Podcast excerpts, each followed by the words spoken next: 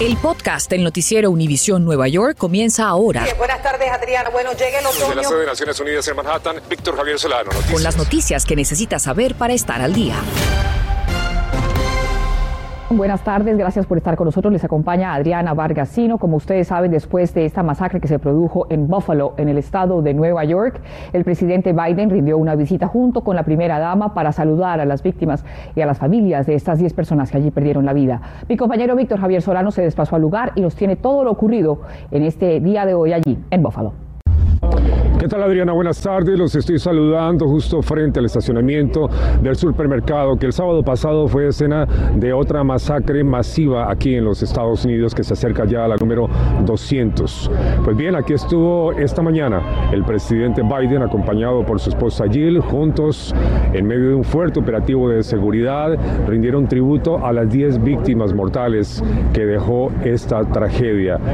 Y aquí los estuvieron acompañando desde la distancia integrantes de esta comunidad, una comunidad minoritaria, una comunidad pobre que sigue llorando la pérdida de sus vecinos, de sus amigos, de sus familiares y buscando también respuestas por parte de las autoridades.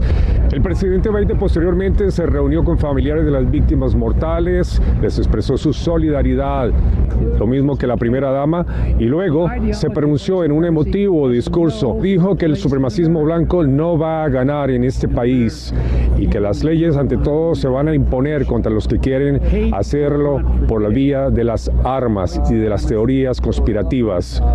El presidente no hizo ninguna alusión a alguna legislación en el Congreso para endurecer el uso y la posesión de armas, pero más temprano sí dijo que es necesario y muy urgente que el Congreso haga lo propio. Más adelante les estaremos informando sobre las voces de rabia, de impotencia, que buscan respuestas a esto que ha ocurrido aquí en la ciudad de Búfalo. Por lo pronto regreso contigo, Adriana, y más información en este. Claro que sí, Víctor. Más adelante estaremos otra vez contigo. Gracias. Pues este tiroteo en donde 10 personas murieron y otras 3 quedaron heridas se convierte en el ataque más mortífero en la nación en este 2022. También es el tiroteo masivo número 198 en lo que va del año mientras que en todo 2021 se desataron 693 episodios, lo que refleja un aumento del 2020 cuando se registraron 611, cerca del 50% del aumento antes de la pandemia en 2019, cuando hubo un total de 417.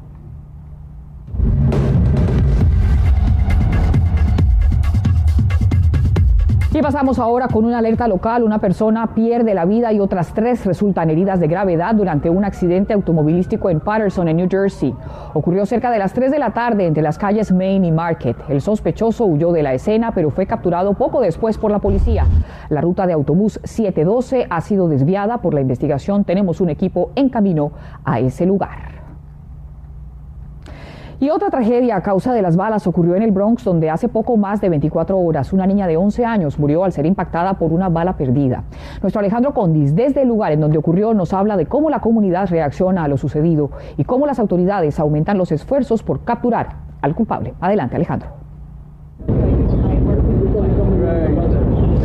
Adriana, ha sido sumamente desgarrador escuchar a la madre de Kiara Tay, esta niña de 11 años que perdió la vida de manera totalmente caminando inocente por este lugar. Ahí pueden ver hasta a donde han llegado familiares y también los amiguitos de su escuela, de la Bronx Academy for Multimedia. Y le han escrito aquí en estos cartones varios mensajes, uno de ellos en español que dice, anda con Dios. Ese es el sentimiento que se ha vivido durante toda esta tarde. Recordemos que esta niña cerca de las 5 de la tarde ayer, dos hombres estaban en una motocicleta persiguiendo a un tercero más o menos por la zona de ese edificio que ven allá en la esquina.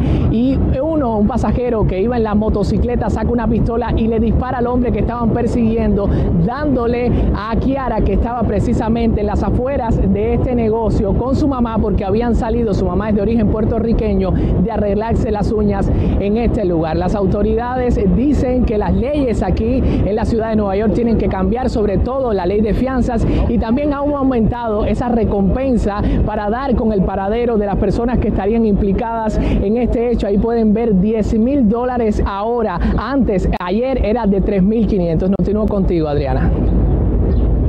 Una verdadera tragedia. Gracias, Alejandro.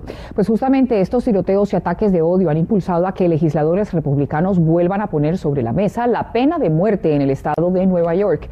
Bueno, y en la ciudad de Nueva York, el alcalde Adams se ha comprometido a ayudar a los pequeños negocios anunciando una serie de reducciones de multas, entre las que están aumentar el tiempo para que los restaurantes aborden los problemas de mantenimiento y el reemplazo con los interceptores de grasa, reducir las multas máximas por violaciones de control del tiempo y temperatura para preparar alimentos de manera segura, eliminar la infracción por no publicar de manera visible el permiso de trabajo eléctrico mientras el trabajo está en progreso.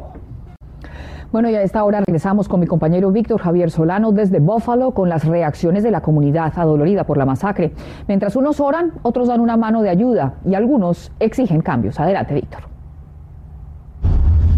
¿Qué tal Adriana? En lo que hemos podido conversar con algunos integrantes de esta comunidad de Búfalo, hay alguna satisfacción y hay algún alivio por la visita del presidente Biden y su esposa después de la masacre del sábado.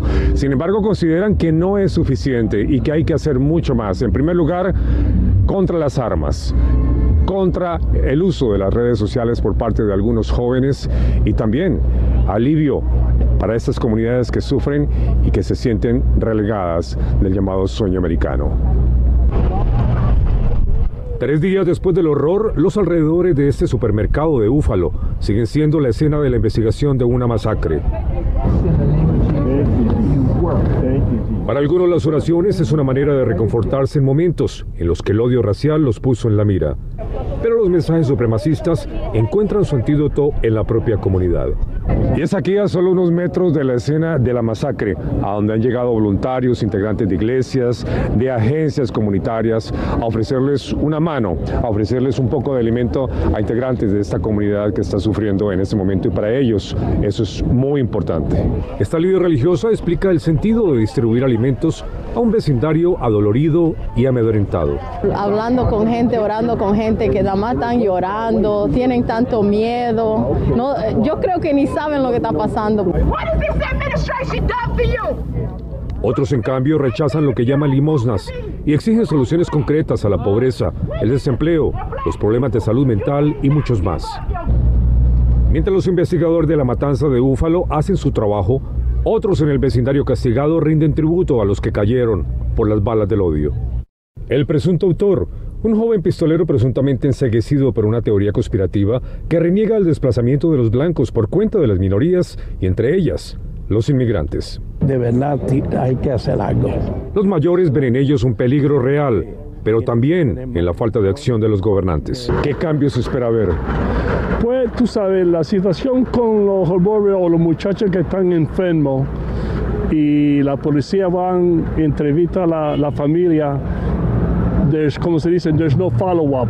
No hay seguimiento. Right. Ha sido mucho porque, tú sabes, algunas veces tú oyes que un estado, un estado o una ciudad está pasando por esto, pero cuando llega a la comunidad tuya es cuando usted de verdad se despierta y este, esperan que algo, algo cambie.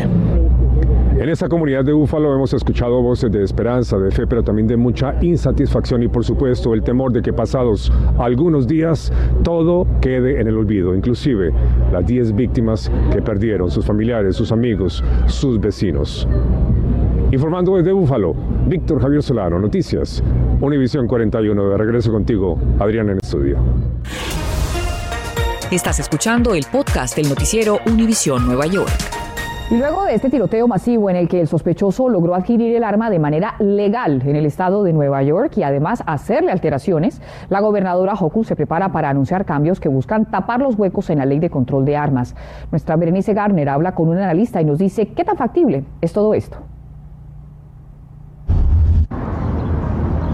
Gracias. Precisamente la gobernadora está luchando contra este flagelo desde el año pasado cuando logró firmar una ley sobre las armas fantasmas que son ensambladas usando partes que venden en la internet. Pero después de lo que pasó en Búfalo y con las posibilidades de vientos de cambio en las leyes federales, asegura que ahora es una prioridad.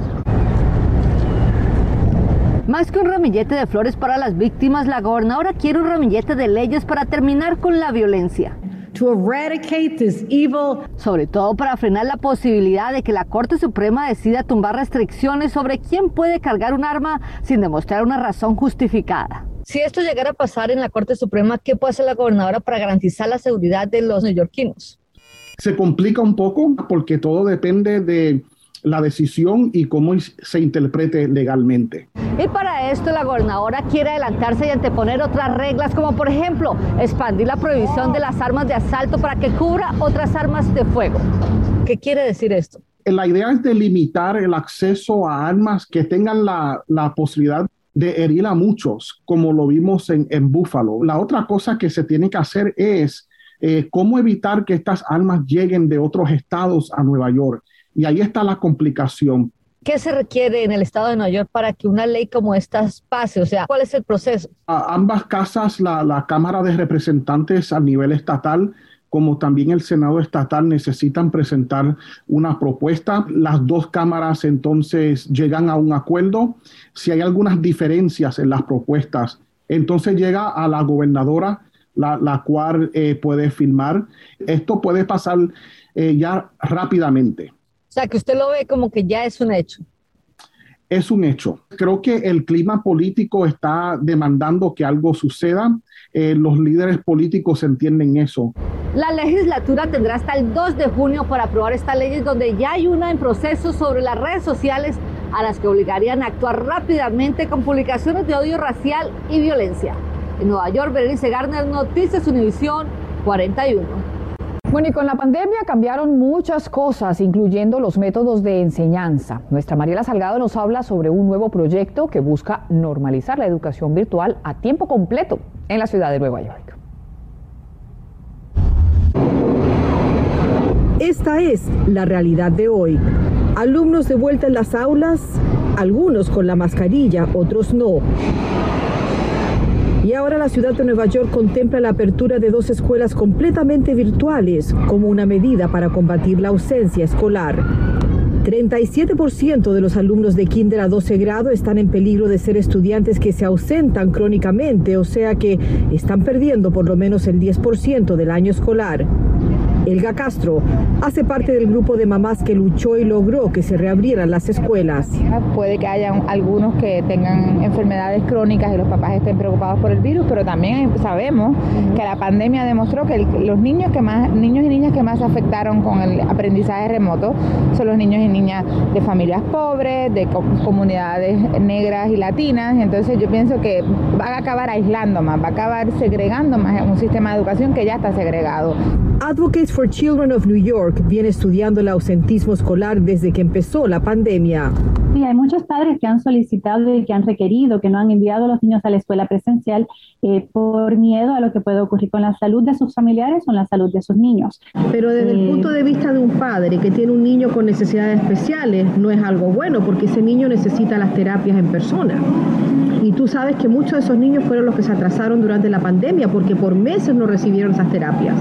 La opción debe existir solamente para aquellas personas, aquellas familias que la necesiten y que la deseen. Eh, la opción no debe existir para mantener a niños con necesidades especiales fuera de las escuelas cuando pueden y quieren participar. la ciudad no respondió a nuestras preguntas de cómo van a operar estas escuelas, qué grados servirían, cuándo las abrirían y con qué personal, pero el Departamento de Educación nos respondió, tendremos más que decir muy pronto.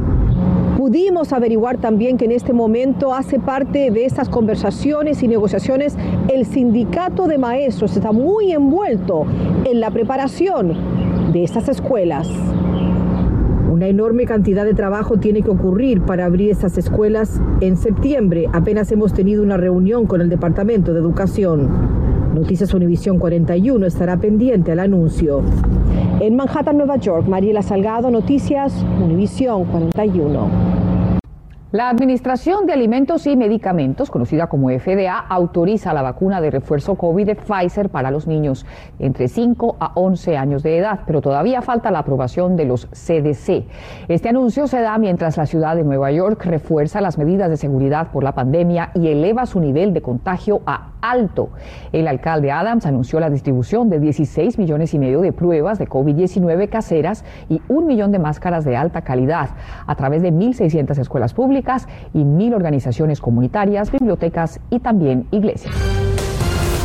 Gracias por escuchar el podcast del noticiero Univisión Nueva York.